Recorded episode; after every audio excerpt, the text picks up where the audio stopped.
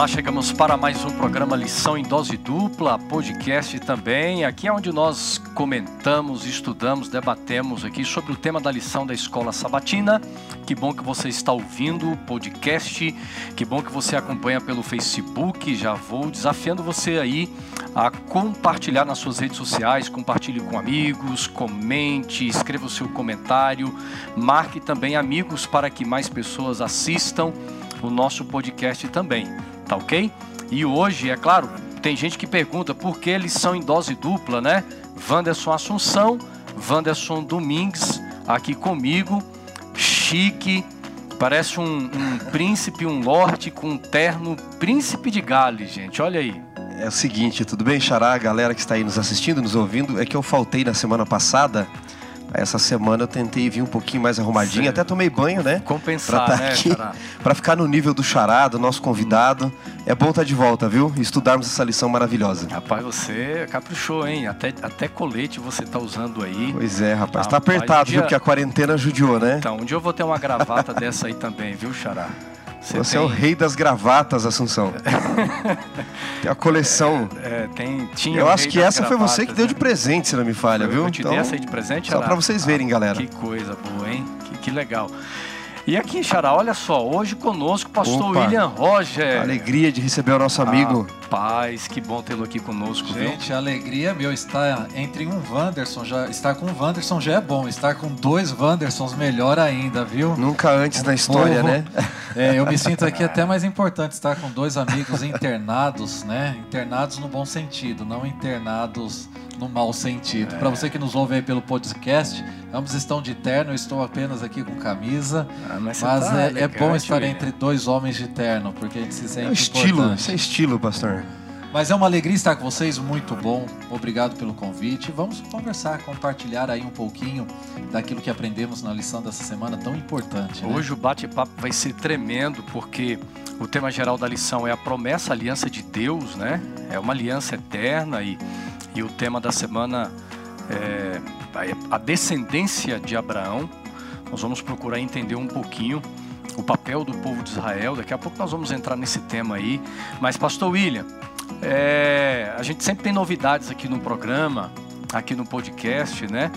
E, você está trazendo para a gente aqui algumas novidades dentro aí de, de muitas ações que, que você tem feito aqui na, na, na região do ABC Paulista, litoral, do seu departamento de Ministério de Saúde.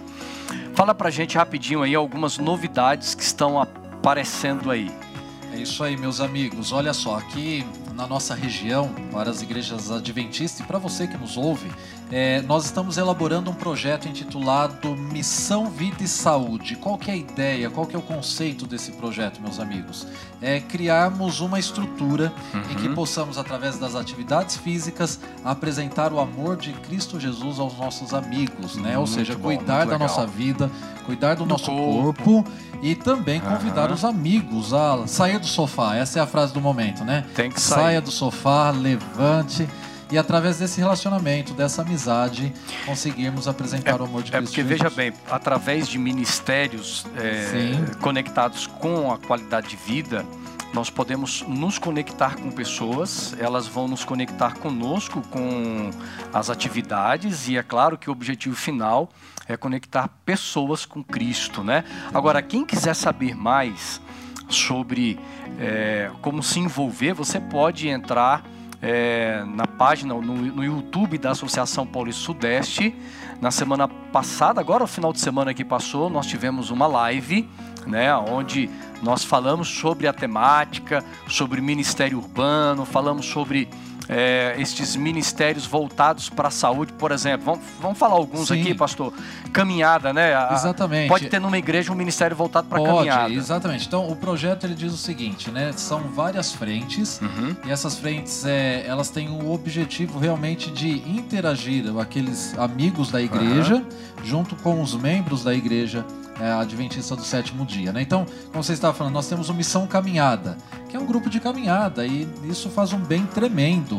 É um grupo de ciclismo, que é o Missão Bikers. Uhum. Temos até aqui no litoral, uma das igrejas que está sob nossa responsabilidade ali de Santos, temos o Missão Paddle, né? Que são grupos de pessoas que remam, ou stand-up paddle, ou caiaque, ou é, canoa havaiana, e é um ministério maravilhoso. Isso... Que legal, viu? Aí, é, por exemplo, é, eles, eles se organizam, convidam também amigos não que não são adventistas, eh, amigos que, que, são de outras denominações, de outra fé, e até quem não tem conexão nenhuma religiosa pode participar, é, né?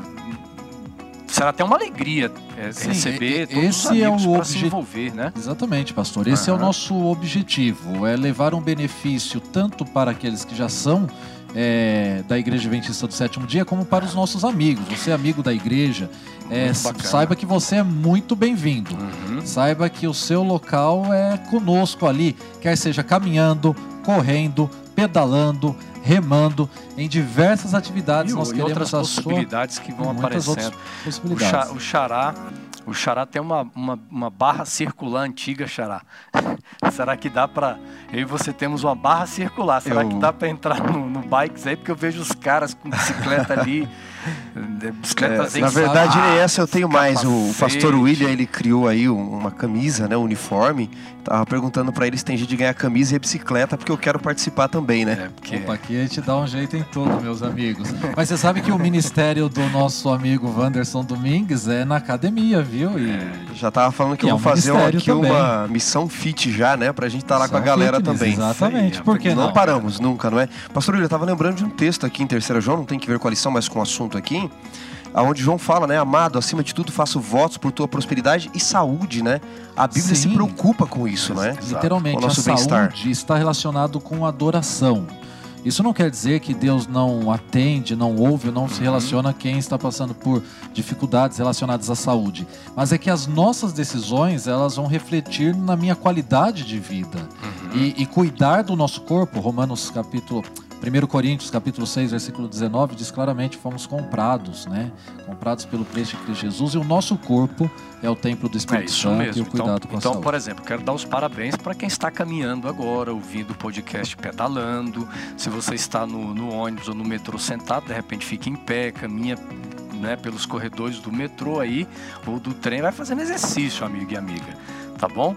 Muito bem, que legal, viu, pastor? Esse é o caminho nós estamos aí envolvidos. Agora vamos para o que nos interessa aqui neste momento. É claro que esse tema é importante também, mas vamos falar sobre o tema da semana, a descendência de Abraão. Chegamos à lição de número 6. Eu quero convidar então Wanderson Domingues. Faça a oração introdutória aqui para nós. Vamos orar. Senhor Deus e Pai, nesta prece buscamos a tua presença com os amigos que assistem, que ouvem, pedindo que teu Santo Espírito direcione a mente de todos nós para compreendermos a tua revelação, para entendermos a tua promessa ao longo de todas as gerações e levarmos o evangelho adiante com a grande promessa da salvação em Cristo. Nós oramos por Jesus. Amém. Amém.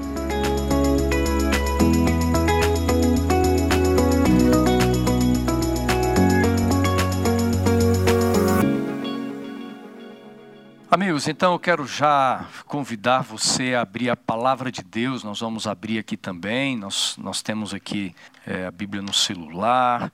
Mas o tema, melhor, o verso para memorizar, é um texto fantástico, um texto extraordinário que está em 1, Corim, em 1 Pedro, capítulo 2, versículo 9.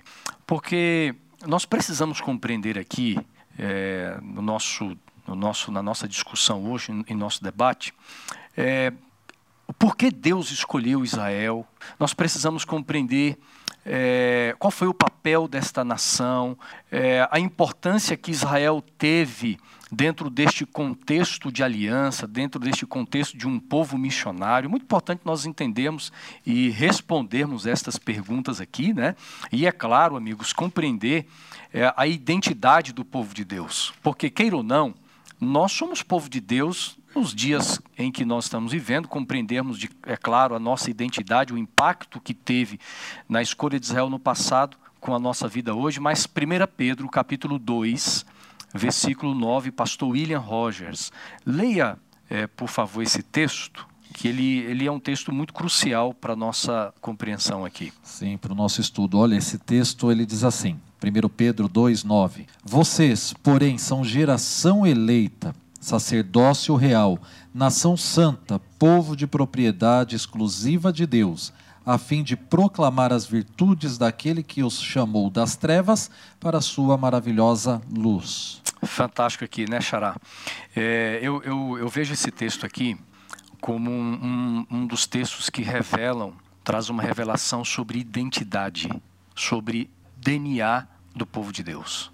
De fato, né, quando nós olhamos a história em si, Deus sempre teve um povo. E, e, você fez a pergunta, não é? Por que, que Deus escolheu o povo de Israel? Esse texto que o pastor William acabou de ler, Pedro está escrevendo para gentios. Uhum. Então é muito interessante porque Pedro não está falando para os israelitas: olha, vocês são a geração eleita. Os israelitas estavam acostumados a ouvir isso nos dias de Pedro, nos dias de Cristo, nos dias de Paulo, não é? Paulo vai ter que dizer em Gálatas 3: não há nem judeu e nem grego no contexto do início do cristianismo. Agora, esse Pedro, que outrora preconceituoso, esse Pedro que outrora achava que só judeu podia ser salvo, Atos 10, ele não quer nem pregar na casa de Cornélio, é o Pedro que entende a questão da salvação e escrevendo para os gentios, para aqueles que são eleitos no sangue do Cordeiro. Uhum. Ele diz: vocês são a geração eleita, o sacerdócio real. Quem é? Os que nasceram do puro pedigree é, da, da nação judaica? Não. Ele diz aqueles que nasceram no sangue do Cordeiro, eles serão eleitos agora pelo sangue do Cordeiro para levar as boas novas para outros, não é? É a mesma questão, Xará, de Abraão. Deus não escolheu Abraão apesar dos outros, mas por causa dos outros. Deus não escolheu Israel apesar das outras nações, mas por causa das outras nações. E Deus não escolheu você, você, a mim, você que está aí nos assistindo, ouvindo, apesar dos outros, mas por causa dos outros, para abençoar outros. Até porque, amigos, é, você falando um pouquinho sobre o contexto do texto bíblico que nós lemos aqui, é, esses gentios também estão espalhados. Não há um, uma nação é, específica de gentios como havia uma nação de Israel. Né? Eles estão espalhados por todo o Império Romano, muitos deles como vivendo como escravos, muitos deles fugiram de suas terras natais, né, do seu, da sua terra natal, do seu país de origem, para viver num outro lugar, onde eles não tinham, vamos dizer assim, pátria, não viviam na sua terra, mas Pedro traz essa, essa visão tão profunda, tão linda, né, que vocês são povo, sim, mas vocês agora são o povo de Deus, você tem uma, uma pátria, você tem uma identidade, você tem uma, um RG, vamos dizer assim, você tem um passaporte que define quem você é, muito mais do que uma nação, mas como povo de Deus, como povo escolhido de Deus, Pastor e, William. Muito lindo, né? Sim. É, e aqui nós vemos uma referência direta à aliança, aquilo que já uhum. estudamos na semana anterior é, a passagem na aliança ali de Deus com Abraão, o animal dividido em duas partes, o cordeiro e, e aquele, a passagem entre as partes, aqui nós vemos também um processo, uma passagem, né? até aplicando a questão do reino que você disse, quer dizer, é, Deus nos chama das trevas, existe um ponto de partida para a sua maravilhosa luz, que é resultado da, da, aceitação do sangue de Cristo. E você sabe, você que já viajou, quando você vai para outro país, você chega na imigração. Né? Você uhum. citou do reino, o sacerdócio real. Quando nós vamos para uma outra nação, ali existe uma lei específica, existe um governo específico, e nós apresentamos o, o passaporte. E ali nós recebemos a entrada.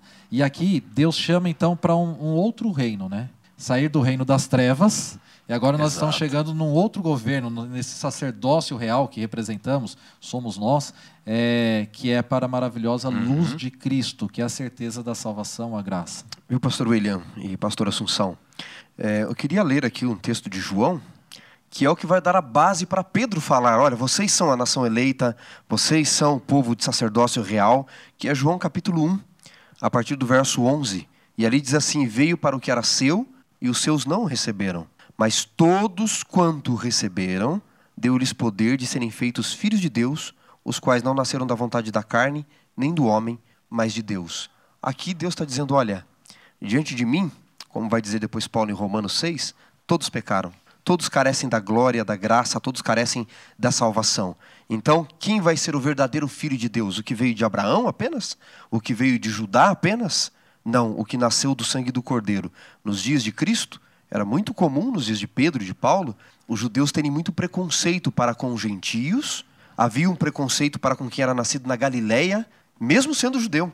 Por isso havia a expressão ó Galileia dos gentios. Por isso falaram de Jesus, pode vir alguma coisa boa de Nazaré, que era na Galileia. E havia um preconceito para com judeus que eram nascidos em outros países, em outras cidades, que eles nem podiam frequentar uma parte do templo. Paulo era um judeu disperso, um judeu helênico, como se chama aí mais na- no estudo Paulo, teológico. Estevão também, né? Estevão também o era. Aham. Então havia esse preconceito muito grande. E Jesus adentra na história dizendo: Olha, todos são iguais diante de mim, porque devem nascer do sangue do Cordeiro. E, e- e- esse preconceito ele vem lá de cima, já dos romanos. Os romanos olhavam para as nações eh, que eles subjugavam com preconceito, né? Eh, e era, era uma, uma honra para o indivíduo ter um- uma cidadania romana, como Paulo. Paulo era judeu e tinha uma cidadania romana. Sim. Muitos compravam. Custava E- muito caro, muito pastor. caro para se ter uma cidadania romana. E, e Pedro está escrevendo para muitos que não tinham uma cidadania romana, mas podiam se alegrar porque tinham agora a cidadania do reino eterno. né? Então Pedro faz esta conexão, conectar a mente daqueles homens, muitos deles sofredores, mulheres também, conectando com algo grandioso que vai e que ia muito além é, dos, dos benefícios oferecidos por um império romano aos seres humanos, mas os benefícios que o céu, que o reino da glória podia oferecer para aquelas pessoas, né? E hoje muitos se sentem assim, né?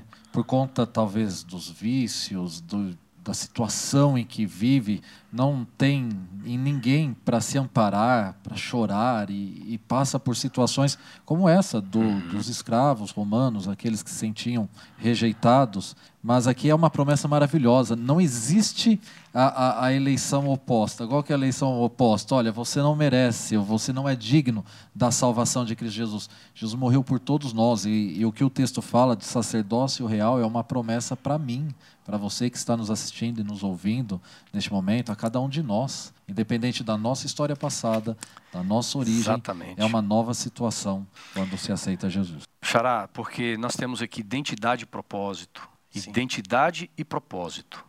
E eu vejo quando Deus decide escolher o povo de Israel, identidade e propósito. Há um texto que eu gostaria que você lesse, Xará. Deuteronômio capítulo 7, verso 6, porque esse texto é chave para nós compreendermos é, a, a visão de Deus em relação à, à escolha, né? Então vamos lá, Deuteronômio 7,6, porque tu és povo santo ao Senhor, teu Deus. O Senhor teu Deus te escolheu para que fosseis o seu próprio povo e de todos os povos que há sobre a terra. Agora, Xará, se você me permite, eu gostaria de ler o verso seguinte. Porque aqui dá uma Vamos noção, né, pastor William, de que, uau, Israel era especial demais, né? Deus disse, te escolheu para ser o seu próprio povo, de todos os povos que há na terra. Israel, eles deviam ser revestidos de ouro, né, para Deus escolher. A, a nação mais poderosa, a nação mais rica, Mais de- inteligente, né? de Mais ouro, sábia, né? prata, de, de construções né, magníficas. Eu Acho que Exato. seria o povo ideal para Dá essa impressão, para né? representar. Porque, na verdade, é, só, só abrindo um parênteses aqui, se nós fôssemos nessa ótica humana, eu acho que o povo que deveria ter sido escolhido para representar Deus naquele tempo seria o povo do Egito. Os egípcios, Ou- eles de fato eram Ou milenarmente outra brilhantes, né? nação ali, né? Por séculos o Egito foi o desejo de todos Uhum. os povos, não é? Alexandre o Grande, os persas, eh, própria Roma, né, esteve ali, Cleópatra depois se envolveu nessa história com Júlio César, mas eles almejavam o Egito. Uhum. É, Quando nós olhamos aqui para a origem do povo de Israel, não existia nada que atraísse atenção, né? Até uma referência a Cristo Jesus ali, né? É, de Isaías 53. Não, exis- não existia nada que atraísse. Eram servos sofredores, literalmente. Um povo que saiu Escravo. da casa do pai, se tornaram escravos e, e precisaram da libertação de Deus. E, e- e além da escravidão, eu vejo, eu vejo um povo marcado por uma cultura pagã. Então, quando às vezes nós imaginamos assim, na verdade a escolha acontece com com Abraão antes, né? Mas quando Deus reafirma essa escolha, dizendo para Moisés assim, Moisés, eu- eu- você vai ser o líder, nós vamos tirar o povo da escravidão do Egito. Alguns até podem pensar que o povo estava lá consagrado, né? que adorava Deus, um povo distinto, um povo que vivia na contramão da cultura em que eles viviam. Quando eu digo cultura, eu vou mais para o lado das questões religiosas, né? Porque dentro da cultura eh, egípcia, era, eu- acredito que havia muitas coisas boas, interessantes, que eles podiam assimilar, assim como nós hoje. Né? Nós vivemos no meio cultural onde nós assimilamos muitas coisas boas da cultura, mas estou falando no aspecto religioso. é um povo que nós poderíamos até, de certa forma, considerá-los é, apostatados, assim, porque isso se reflete na caminhada pelo deserto, Xará. A história, a eleição de Israel, nos mostra bem o que é a história da redenção, né? Deus escolhendo o fraco para tornar forte. Uhum. É, frase comum que nós dizemos que Deus não escolhe os capacitados, mas capacita os chamados, é a grande realidade de Israel. E no verso 7 de Deuteronômio 7, ele diz: Não vos teve o Senhor afeição, nem vos escolheu porque vocês eram, vocês eram mais numerosos, vocês eram menor. Deus está dizendo: vocês não eram os melhores. Eu sempre, eu já contei essa historinha aqui, eu sei, mas de repente alguém está ouvindo pela primeira vez, essa história de Deus escolhendo os povos sobre a terra. E aí os povos passavam diante dele, os egípcios diziam: Ah, o senhor tem que nos escolher, porque nós somos os mais poderosos, nós temos grande desenvolvimento tecnológico para a época. Aí os romanos: Não, o senhor tem que nos escolher para ser seu povo, porque nós seremos grandes feitores de estradas, nós vamos guerrear, levar o teu nome. E os gregos: Nós vamos, através da filosofia mais profunda, levar o teu nome. Uhum. E um povinho miserável, pobre no canto ali, amoadinho, né? Como diz o mineiro, né? E aí Deus diz: e vocês, israelitas? Como escravos. Por que, que vocês devem ser o meu povo? Ah, Senhor, a gente não sabe, a gente não tem qualidade nenhuma. A gente só sabe contar história. Deus, ele, ele capacita é. eles diante dos outros povos. Quem era Israel? Nada. Mas aqui não está a miniatura da história da redenção? Você que está aí nos ouvindo acha que não é nada? Deus pode te escolher e te usar como usou Israel. Isso é fabuloso na história do mundo. É interessante notar que Deus escolhe a todos. Né? Nós vamos estudar aqui no decorrer da lição o propósito da escolha de Deus, é, mas essa é, é minha área, né, meus queridos amigos pastores Wanderson, aqui no plural. É, o que é mordomia cristã? Exatamente cuidar dos bens de Deus. E quando a gente trata do assunto mordomia, é, nós vemos a questão dos dons e dos talentos. E esses dons e talentos, não existe pessoa que não tenha habilidade. Não existe pessoa que não foi escolhida uhum. por Deus para um propósito, um objetivo. É, então Deus nos chamou nesse sacerdócio real exatamente para desempenharmos o nosso papel e influenciar a vida de pessoas, apresentando o Salvador, apresentando a, a restauração, e todos nós temos um papel. Então, como o, o pastor Domingues aqui já disse, é, não se sinta inferior, não existe dom pequeno, ou talento pequeno, ou talento grande. O que torna algo grande ou pequeno depende das mãos, né? Tem aquele pensamento bonito, vocês já viram muito isso aí, talvez pela internet. É, um, um estilingue na mão de uma criança é apenas um brinquedo, mas nas mãos de Deus derrubou um, um, gigante, né? Um cajado na mão de um senhor nada mais é do que uma estrutura para apoiar alguém, mas nas mãos de Moisés, nas mãos de Deus abriu o mar vermelho. Então, é exatamente isso. Deus uhum. tem o seu Não. povo para um propósito. E, é, e é um fato interessante aqui, o verso 7 que você leu, Xará, o Senhor os amou e os escolheu. Antes da escolha, Deus ama.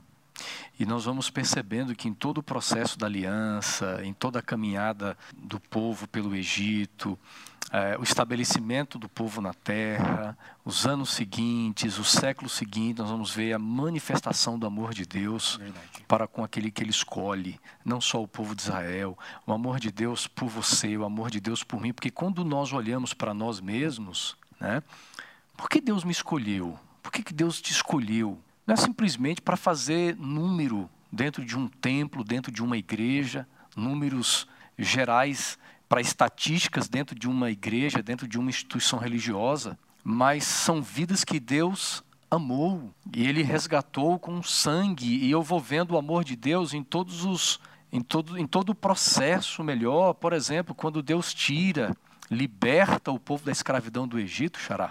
É tão evidente o amor de Deus e o cumprimento da aliança dele com o povo. É, no final, concordo com vocês, o que conta não é o que você tem, mas quem vai usar o que você tem, não é? Não o que você é, mas quem vai usar o que você é. é eu gosto muito da visão de Ezequiel, Xará, no capítulo 16, que o guia traz. Porque é uma visão aqui, talvez nós diríamos em, em crítica literária, de grotesca. A visão do grotesco. No capítulo Ezequiel, 16, Ezequiel 16 8, verso né? 8 em diante, ele diz assim: Olha, passando eu junto de ti, vi-te, eu te vi. E eis que o teu tempo era tempo de amores, estendi sobre ti as abas do meu manto e te cobri da tua nudez. Dei-te juramento, entrei aliança contigo, diz o Senhor. E aí depois ele diz no verso 9: Te lavei com água, te enxuguei do teu sangue, te ungi te vestir. Quer dizer, ele pega uhum. numa visão grotesca Israel. Você não tinha roupa, você estava é. envolto a sangue, você estava sujo, abandonado. E ele diz: Eu fiz de você o melhor. Mas não apesar dos outros, como já falamos, por causa dos outros. E esse é o problema de Israel, não é? E esse pode ser o nosso problema também. Nós vivemos numa época em que precisamos falar, sempre se precisou falar, mas da questão é, racial, dos preconceitos, do machismo, de tudo que está vivendo aí a sociedade, não é? Lógico, tudo isso a partir da perspectiva do reino, tá? Mas qual o perigo que nós temos? Como Israel, que foi tirado da lama, achar que porque a minha cor é diferente da sua, eu sou melhor que você, ou você é melhor do que eu? Porque é homem ou mulher, então é mais forte e é melhor? Sabe, sempre essa visão evolucionista de que o melhor deve dominar. Uhum sabe, achar porque a classe social deve determinar. Israel foi tirado do nada, mostrando que Deus ama a todos. E apesar disso, Israel ainda abandonou a Deus se achando melhor. Qual foi o grande erro de Israel? Foi achar que ele era melhor em algum momento que alguém, que os outros. É o grande problema da criatura se achar melhor do que o Criador, né? Essa é a grande questão. Ou achar que o mundo gira em torno de nós mesmos, quando nós temos um propósito nesse mundo. Acho que é, é, aí entra o orgulho, né? E, e, o verso 10, Xará, diz assim: Também a vesti com roupas bordadas e lhe dei sandálias feitas com couro da melhor qualidade, e eu a cingi de linho fino e a cobri de seda. Me lembrei aqui do pai, que quando o filho volta para casa, na história, na parábola, né? É, o pai manda colocar a melhor roupa e diz assim: calce, coloque sandálias nos seus pés. O filho não voltou para casa depois de estar limpo, de estar transformado, de estar mudado, ele, ele, ele caiu em si, viu a, a, sua, é, a sua pobreza é, material, a sua pobreza é, espiritual, e diz assim: a única solução é com o Pai. Então Deus chega para Israel e diz assim: Eu estou formando vocês, não porque vocês são os melhores, mas porque vocês são meus, eu, eu amo vocês. E eu tenho chamado vocês com um propósito, com uma identidade. E é, é tão importante nós entendermos isso, né? Que Deus me deu uma identidade como como aquele que nasceu de novo em Cristo Jesus, mas junto com a identidade Xará vem o propósito de Deus para a minha vida hoje, né? Que isso é, é fantástico nós entendermos que Israel também tinha um propósito aqui nessa terra. Deus não faz nada sem propósito, né, Pastor William? Pastor William mencionou isso também, né? É, a escolha tinha um propósito e era abençoar a outros, salvar a outros, que outros olhassem para o que Deus fez com Israel e entendessem se Deus pôde fazer isso com eles, que não pode fazer conosco? Uma uhum. nação como o Egito, ou a própria Macedônia de Alexandre o Grande, ou os romanos, não é? Deus sempre faz um acordo com um propósito e esse acordo que ele faz de Gênesis 35, verso 12, não é? Uhum. Da promessa de dar a terra, ele tem alguns regulamentos, não é? Com os acordos de hoje. A gente faz um acordo, por exemplo, ah, eu quero comprar o celular do pastor William. Podemos redigir um contrato. Tem um acordo em cima disso, não é? O simples apertar de mãos pode reger um contrato, mas está implícito nesse acordo algumas obrigações desta aliança. Uhum. E Israel entendeu que ele só tinha privilégios. Só que ele não entendeu que todo grande privilégio vem com grandes responsabilidades. Só contextualizando aí para os nossos dias o que você está falando, é, você já ouviu falar, por exemplo, na teologia da prosperidade. Eu acho que, de certa forma, a teologia da prosperidade, não fazendo aqui uma, uma crítica, mas é, a gente tendo um, um, olhar mais cuidadoso em relação àquilo que se ensina por aí, a teologia da prosperidade, ela tem um lado que que prega apenas uma religião é, aonde você desfruta das bênçãos, aonde não se há é, dentro de um contexto de aliança obrigações, a, a, a obediência, a necessidade de obediência, é só os privilégios. E quando nós então vamos olhar é, Xará, vamos ler esse texto aqui então, de Gênesis 35, 12. Eu tenho ele aberto aqui.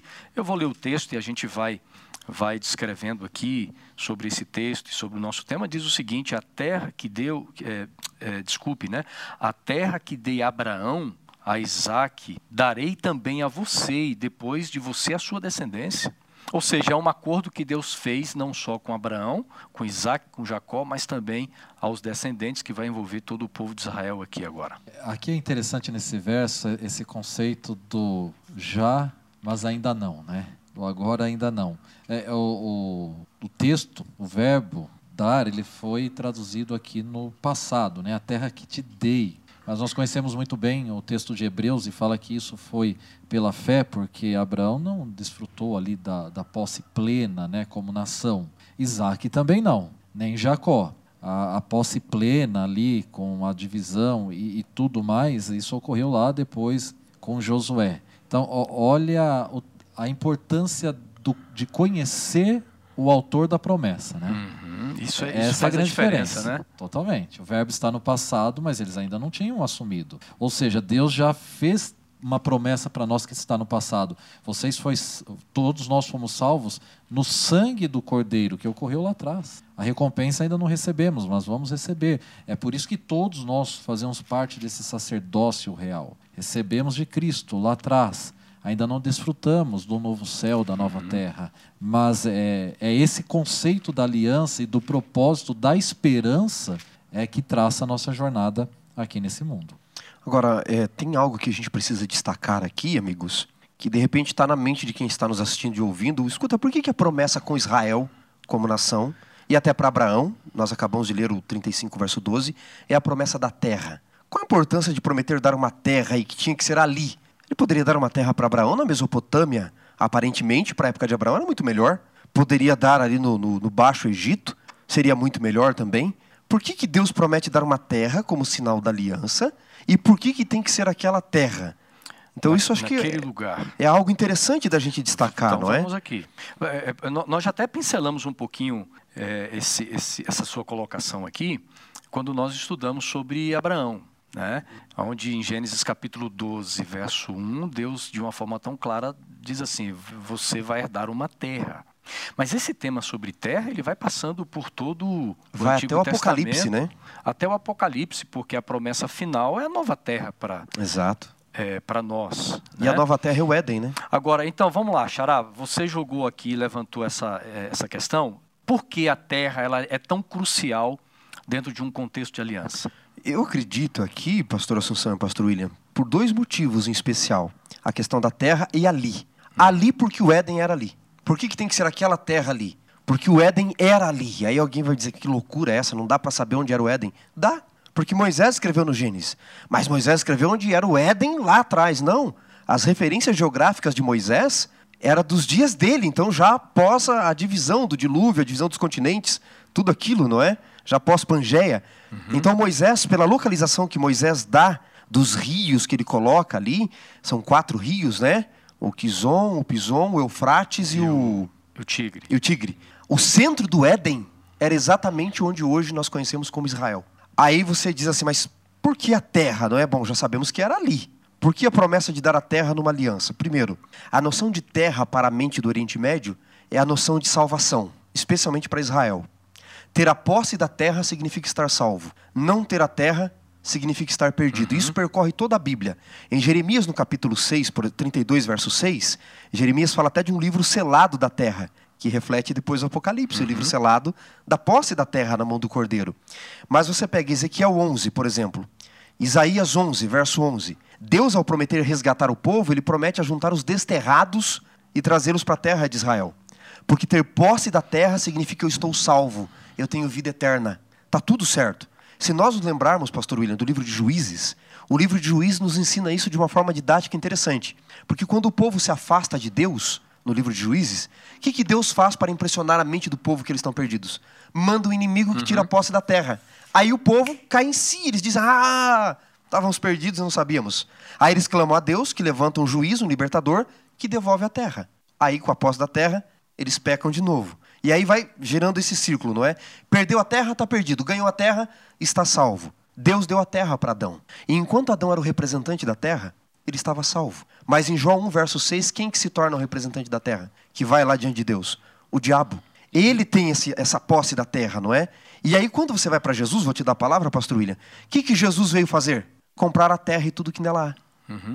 Significa, ao termos a posse da terra, estamos salvos. Esta é a aliança de Deus até com porque, Israel. Até porque a redenção ela não envolve apenas a salvação, a redenção do ser humano, mas de toda a criação envolvendo a terra também. Né? E, e, a questão geográfica é que quando nós estudamos Gênesis ali, é, já um bom número de comentaristas bíblicos entendem que Gênesis 2 ele não é um anexo, né, um, um apêndice de Gênesis 1, um adendo, mas é uma continuação. Então nós vemos que Adão é colocado numa geografia chamada Éden, e, e, quando Satanás ocupa essa geografia através do engano, eles perdem, e aí eles são retirados do Éden. Uhum. Quer dizer, uhum permanecem na terra, mas não naquela terra. Né? O Éden, então, exato. E, e, ali, e é né? é interessante o que vocês estão dizendo aí, e me permitam aqui, para a gente até, acho que a nossa conversa aqui, ela, ela é para isso, é para a gente uhum. ampliar uhum. É, a gente pode ir um pouquinho além do que aquilo que o autor também coloca na lição da escola sabatina e voltando na história é, do pai é, dos filhos rebeldes, que, a, que não é, que o personagem principal não, não são os filhos na história, mas é o pai que representa Deus ali. O filho vende a terra, vai embora, e quando ele volta, ele não tem mais aquilo que era dele. Isso tem a ver também, Xará, com identidade, né? O filho vendeu o que era dele e ele perde a identidade, ele até perde é, o vínculo de filho. Você está né? completamente perdido.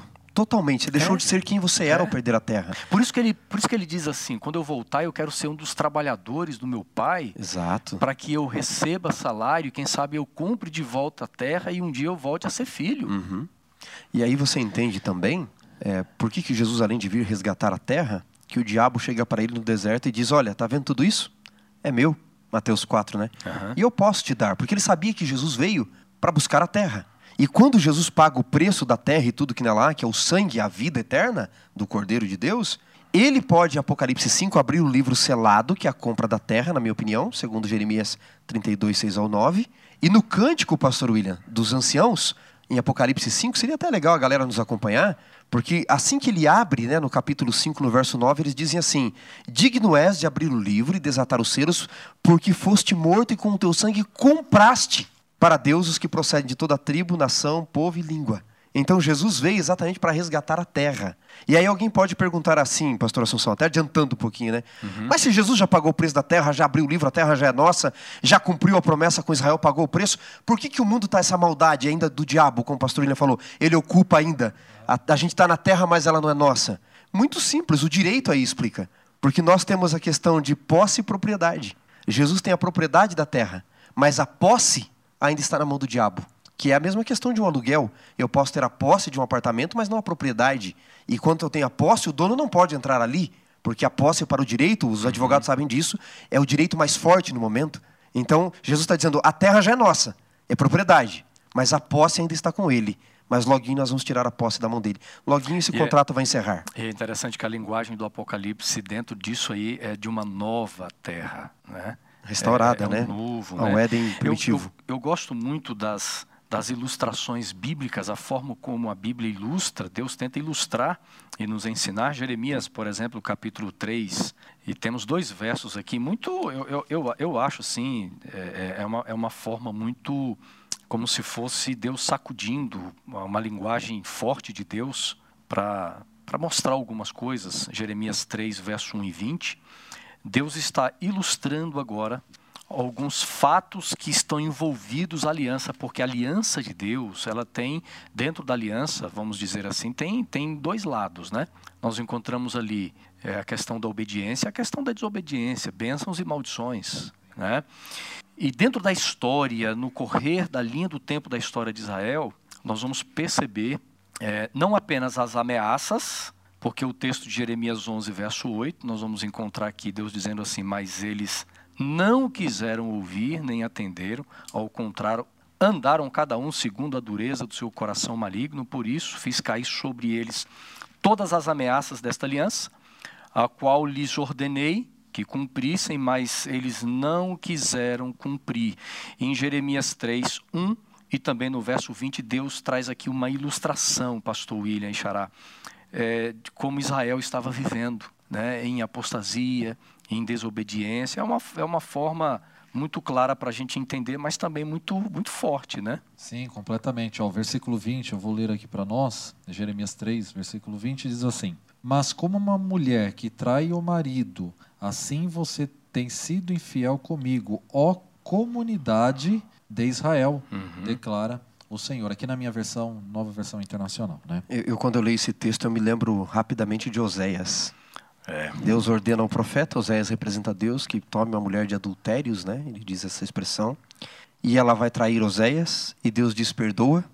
Era a pura ilustração de Israel com Deus. E, e tem filhos, Nós né? somos a noiva do cordeiro, e, né? e os próprios filhos de, de- filhos. os filhos de Osés deveriam ter nomes relacionados com, com a história de Israel. Com a abominação que a mulher É. havia praticado, a história de Israel. Aham. E aí ela se vende como escrava, ela se torna uma escrava. Além de se prostituir, ela vai ser uma escrava prostituta. E Deus chega pro profeta e diz assim: então, você vai suportar tudo isso e vai comprar a sua esposa agora.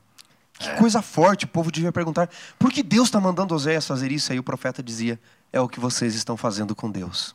E o que Aquele Deus Israel fará? escolhido, né?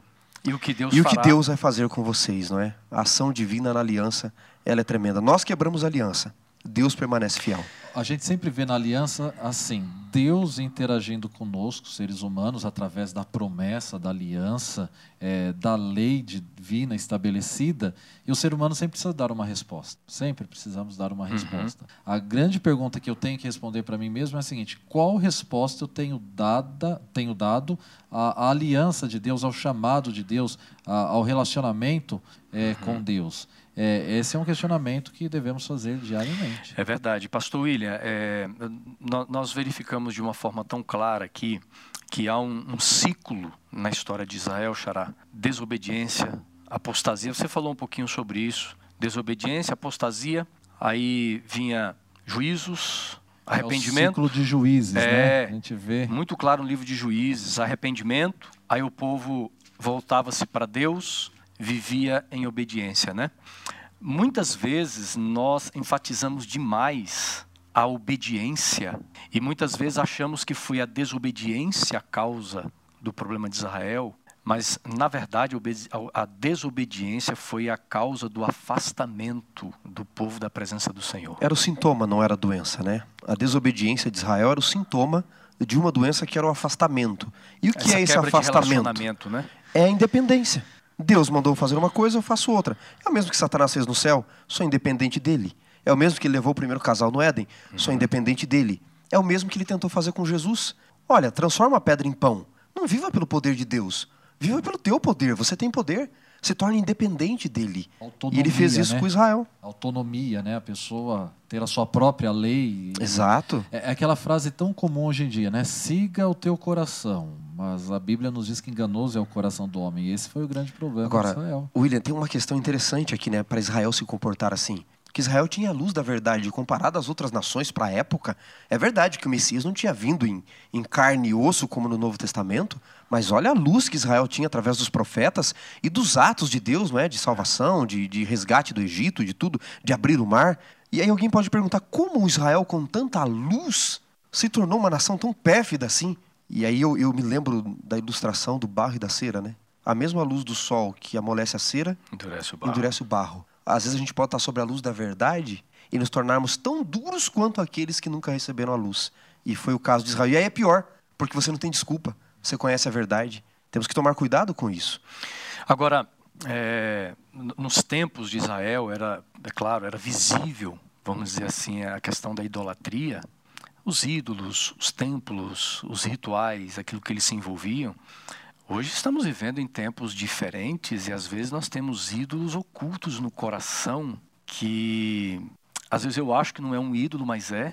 E eles ocuparam o coração, o trono do meu coração. Isso me afasta de Deus e eu não tenho percebido é, o afastamento que eu tenho vivido do Senhor. Acontece, acontece muito, né, Xará? Os ídolos modernos. Não terás outros deuses diante de mim, é o primeiro mandamento que Deus coloca para Israel pós-Egito, né? Não ter outros deuses, ser leal somente a Ele. E alguém pode dizer, mas eu não, não me curvo a deuses, a Zeus, a Mercúrio, a Afrodite, a Eros, a Vênus. Mas nós criamos os nossos próprios deuses, não é? Deuses modernos. O deus do dinheiro, o Deus da beleza, o Deus, Deus do eu, moda, o o Deus do Deus- poder, o Deus da música, o Deus do time de futebol, o Deus da Enfim, política. é. Alguns têm um Deus em Brasília, outros têm um Deus em Curitiba, outros têm um Deus no, no parlamento, outros têm um Deus no trono. Criam deuses neste mundo e querem morrer por eles quando Jesus disse: buscar em primeiro lugar o reino dos céus e a sua justiça, e as outras coisas serão acrescentadas. Não estamos dizendo com isso que você não tem que se cuidar, não tem que querer coisas, é óbvio, não tem que ter filosofias. Ele não até é? fala para ter isso, só que a questão é a posição. Em Exato, segundo lugar, exato. né? você sim pode depositar sua confiança é, no seu carro, pode depositar a sua confiança é, no plano de saúde que você tem, é, se isso estiver em segundo lugar. Acho que essa palavra só é interessante, é a posição daquilo que Exato. nos cerca, né? E aí entra a mordomia, né, Pastor William? plena. É, o grande pro- a questão não é o que eu tenho, mas o que eu uso o que eu tenho, né? Ou seja, o que eu tenho foi dado por Deus. Lembrando que nesse Os conceito, nossos sentimentos por É. essas coisas. os ídolos, na verdade, meus amigos, eles são criados por nós. E lembrando que tudo que nós temos foi dado por Deus prim- primeiramente. Então, muitas vezes nós pegamos aquilo que Deus nos dá, no caso do povo de Israel, a terra, e torna aquilo que Deus deu como instrumento a, a razão do viver, a razão da, da adoração. E, e eles estavam tão focados no apenas na questão política, Israel, ali como território, como nação, que se esqueceram do seu propósito, né, como um povo, muito maior do que apenas uma questão política. Olha, quando, quando nós olhamos a história eh, de Israel, parece, falando aqui humanamente falando, parece que deu errado tudo aquilo que Deus projetou. É um povo que entra em apostasia, um povo que vai para o exílio. Nós chegamos nos tempos de Cristo, a gente não vê um quadro assim tão diferente no sentido de verdadeira religião. Humanamente, a, a gente pensa assim, deu errado, mas quando nós vamos estudar, estudamos a Bíblia, nós vamos encontrar um tema que aparece pela primeira vez lá em Noé, sobre o remanescente, porque embora Israel se apostatasse, embora Israel se voltasse para ídolos, para imagens, embora Deus tivesse que usar da aliança, né, a questão da desobediência, o juízo eh, de uma forma eh, quase que extrema, mandando o povo para o cativeiro, mas nós vamos encontrar o seguinte: tem um restante, diz a Bíblia. E há alguns, alguns livros que trazem eh, este conceito de remanescente de uma forma tão, tão simples de nós compreendermos. Por exemplo, Isaías capítulo 3, verso, eh, Isaías 4, verso 3, por exemplo. Vou pedir o, o, eh, o William que leia. Xará, leia Miqueias 4, versos 6 e 7. E depois eu vou ler aqui é, Sofonias, tá? Então, é muito interessante esses textos aqui para a gente poder entender esse conceito de, de remanescente nesse cenário, né? É, pode ler, Então pastor. vamos lá, Isaías 4, 3, os que foram deixados, né, aqui na nova versão internacional, em Sião e ficaram em Jerusalém, serão chamados santos, todos inscritos para viverem em Jerusalém. No livro de Miqueias, capítulo 4, versos 6 e 7, né? Miqueias 4, versos 6 e 7, naquele dia, diz o Senhor, congregarei os que cocheiem, recolherei os que foram expulsos e os que eu afligira. Dos que cocheiam farei a parte, a parte restante dos que foram arrojados para longe, uma poderosa nação. O Senhor reinará sobre eles no monte Sião. E aqui Sofonias 3, 12 e 13 diz assim: Mas deixarei no meio de vocês um povo modesto e humilde que confia no Senhor. Verso 13: O remanescente de Israel não cometerá injustiça, eles não proferirão mentira, e da sua boca não sairão palavras enganosas, porque serão apacentados, se deitarão e não haverá quem os atemorize.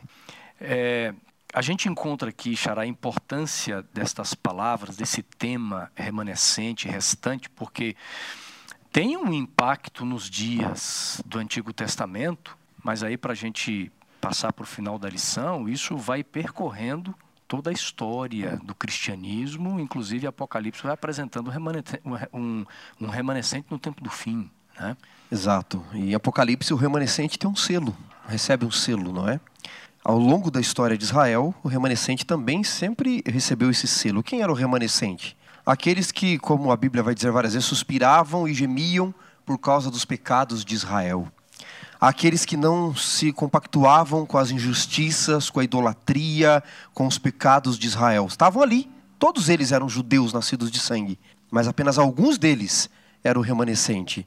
Em Ezequiel, tem um texto muito interessante, porque no capítulo 8 e 9, Ezequiel é um livro muito interessante, amigos que estão aí nos ouvindo, porque dá a impressão que Ezequiel ainda está em Jerusalém, e Ezequiel tem as visões lá em Babilônia, ele está no exílio, entre os escravos na periferia, e ele é contemporâneo de Daniel, que está na corte. E aí, como ele está entre os escravos, eles chegam para Ezequiel e dizem: escuta, cadê Deus? Por que, que Deus permitiu que a gente se tornasse escravo? Nós não somos o povo escolhido dele? E as visões de Ezequiel são retroativas para explicar o que já havia acontecido. E os capítulos 8 e 9 de Ezequiel explica a questão do remanescente com o selo. No capítulo 8, ele vai mostrar que no templo de Israel tinham demônios tinham demônios dentro do templo de Israel. Depois vocês leiam, por curiosidade, né, o capítulo 8, aí na sua casa. Mostra que tinha prostitutas, que eles adoravam a Tamuz, que era o deus da fertilidade. Os desenhos de imagens. Eram paredes, desenhos de, né? de eram desenhos de demônios. É. Eles adoravam demônios uhum. dentro do templo do Senhor. Então ele mostra as abominações.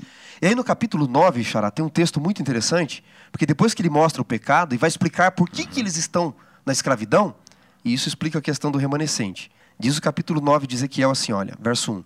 Então ouvi que gritava em alta voz, dizendo: Chegai-vos, ó executores da cidade, cada um com sua arma destruidora na mão. A expressão hebraica é marreta.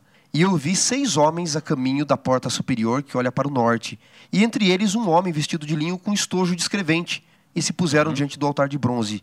Então a glória do Senhor, que estava na entrada, se levantou e clamou o Senhor ao homem vestido de linho, que tinha o estojo de escrevente, verso 4 agora, e disse: Passa pelo meio da cidade, pelo meio de Israel, pelo meio de Jerusalém, e marca com um sinal na testa os homens que suspiram e gemem por causa das abominações que se cometem no meio dela. Aos outros, disse ele, ouvindo eu, passai após ele, e sem com que os vossos olhos poupem, nem se compadeçais, matai velhos, mulheres, jovens, crianças. O remanescente Uau, era texto, aquele hein? que estava no cativeiro. Aqueles que estavam reclamando das aflições, como nós reclamamos hoje, por que, que nós estamos aqui? Por que isso? Por que aquilo? Era o remanescente selado. Deus está dizendo: Eu salvei vocês, na verdade. Lógico que o resgate de Deus virá de forma completa uhum. no Apocalipse. Mas aqui explica muito o quanto Deus sempre agiu e sempre deixou um remanescente selado que não se acostumou com os pecados. Eu até, eu até cheguei a escrever aqui no, no comentário né, uma pergunta retórica: aonde estão os remanescentes? Fantástica a explicação que você está dando aí. E quando nós estudamos, pastor William, é, Apocalipse, durante a história posterior, Xará, a igreja cristã primitiva, o remanescente, a vida dele é essa, é uma vida de, de, de lutas, de perseguições. Por exemplo, nós temos. É que quando é... fala em remanescente, nós precisamos lembrar da raiz da palavra, que é o resto, né? Uhum.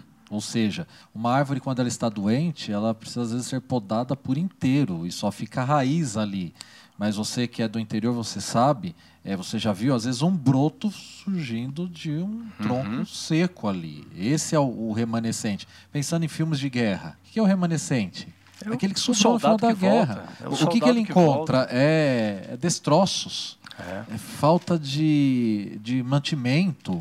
Nós estamos em um grande conflito entre o bem e o mal esse grande conflito no universo, nós somos o remanescente, aqueles que têm o testemunho de Cristo Jesus, guardam seus mandamentos, e nós estamos no meio dessa guerra, e o que nós vemos são as misérias deste mundo de pecado. Mas aí que tá, está, é, o nosso papel aqui é brilhar a luz do plano de Deus para a humanidade, que é um plano de salvação, e, um novo céu de uma nova terra. E nos dias que nós estamos vivendo, amigos, nós compreendemos, é, compreendemos que Deus tem um, um remanescente escatológico.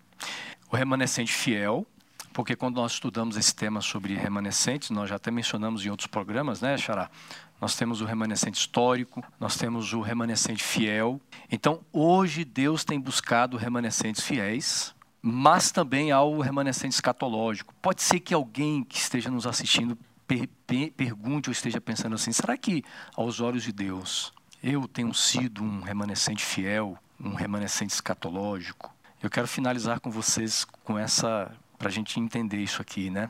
Como é que eu posso entender, amigos? Se hoje eu tenho sido dentro da aliança, contexto de aliança, porque o contexto de aliança é muito mais do que eu me vincular a uma igreja. Eu posso assistir todas as lives que minha igreja faz, eu posso assistir todos os cultos que a minha igreja faz, mas quem sabe eu não seja parte do remanescente fiel. Como é que nós podemos ter a certeza de que somos, aos olhos de Deus, o remanescente fiel e a gente terminar, né, como vai ser o remanescente escatológico no tempo do fim. O tempo é curtinho, mas bem rápido aí. Bom, eu, eu queria me valer de Apocalipse, né, já que estamos falando desse remanescente fiel escatológico para o tempo do fim, porque lá eles são conhecidos como 144 mil, né? Que não é um número literal, gente, é um número simbólico, tá? Outro dia me perguntaram numa igreja, pastor, é verdade que só 144 mil estarão salvos no tempo do fim? E eu brinquei com eles, pastor William, não, o número é simbólico, pode ser bem menos.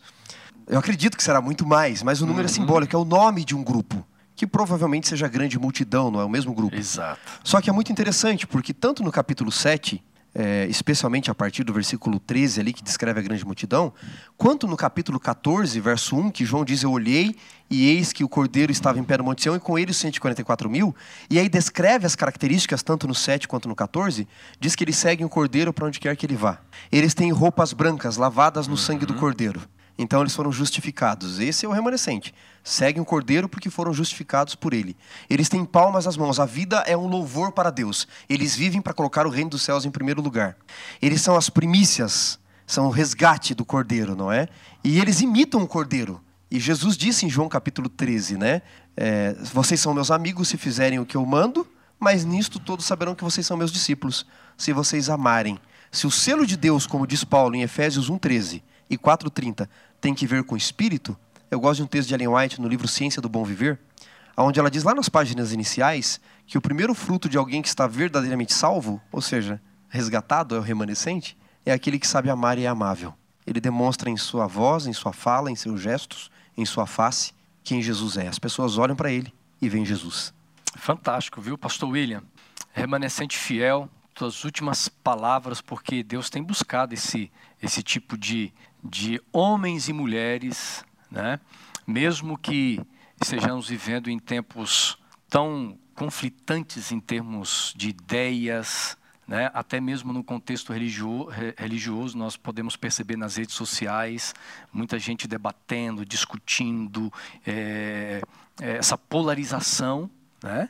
E muitos acham que para ser remanescente fiel, pastor William, ele tem que sair às vezes do meio da igreja. A igreja está se perdendo, mas eh, como é que nós vamos entender então esse remanescente fiel que Deus está procurando e que existe nesse tempo que nós estamos vivendo?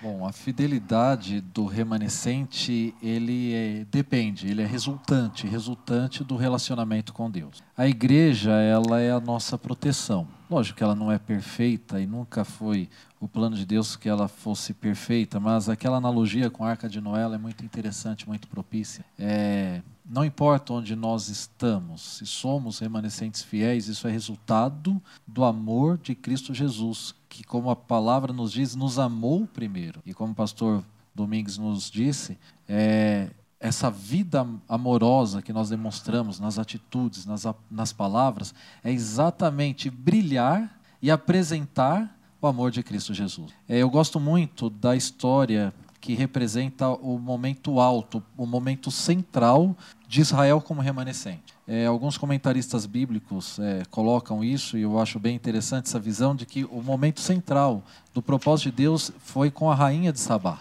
Quando ela visitou ali Salomão e teve aquele momento de entrevista e conheceu tudo, no versículo 9 de 1 Reis 10, ela diz claramente o seguinte: Louvado seja o seu Deus. Como nós encontramos isso várias vezes com Daniel, né? Nabucodonosor declarando: grandioso é o Deus é, de Daniel, grandioso é o seu Deus, você que está na igreja, que está lutando com a vida, é, nos afazeres do dia a dia, uma promessa é certa e fiel e verdadeira: que muito em breve Cristo Jesus voltará para buscar aqueles que aceitam o amor de Cristo. Porque não basta amar, nós precisamos aprender a aceitar quem nos amou. Senão nós não vamos aceitar o, o, perdão. E quando eu não aceito o perdão, vira salvação pelas obras e ninguém vai ser salvo pelas obras. Amigos, que lindo foi estudar com vocês a lição, nós compreendermos de uma forma bíblica como Deus tem amado, né? Aquele quem Ele escolhe.